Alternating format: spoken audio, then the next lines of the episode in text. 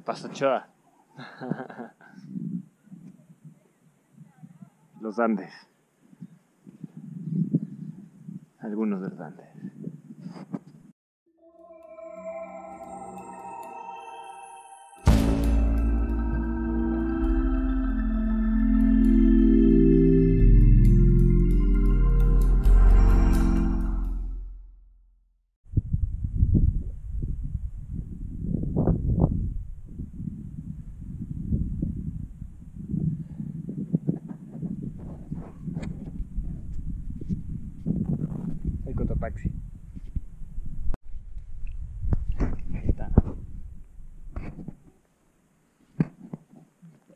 Hola amigos, miren, esta es la cumbre del Paso Ochoa.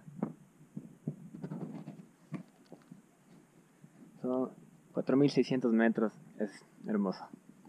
Y tengo algo muy importante que decirles sobre el tema de la anonimia. El mensaje es claro y sencillo. Sin privacidad no hay resistencia a la censura. Eso significa que Bitcoin no tiene resistencia a la censura. Lo voy a repetir. Bitcoin no tiene resistencia a la censura.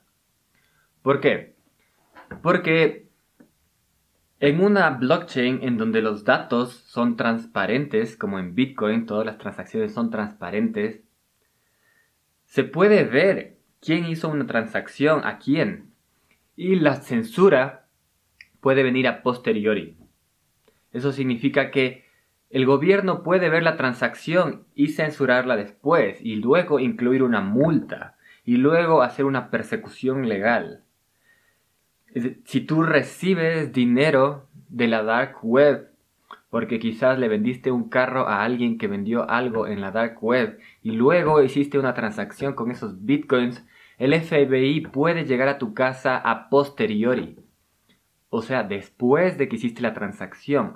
Entonces, no se puede decir prácticamente que hay resistencia a la censura si hay resistencia a la censura solamente en la capa informática. Si es que esa capa informática no da privacidad, no se puede garantizar ningún tipo de resistencia a la censura. Es como decir que tú puedes acelerar a 300 km por hora en la carretera. Claro que puedes. Pero, luego va a llegar la policía y te va a enviar una multa. O si es que te ve un policía, te va a frenar y te va a llevar a la cárcel. Puedes hacerlo, pero la censura viene a posteriori. De la misma manera, puedes transaccionar con Bitcoin, pero eso no significa que tenga resistencia a la censura. Y eso nos deja mucho que pensar sobre el proyecto Bitcoin y mucho que hablar sobre las criptomonedas reales como Monero, que tienen privacidad y real resistencia a la censura.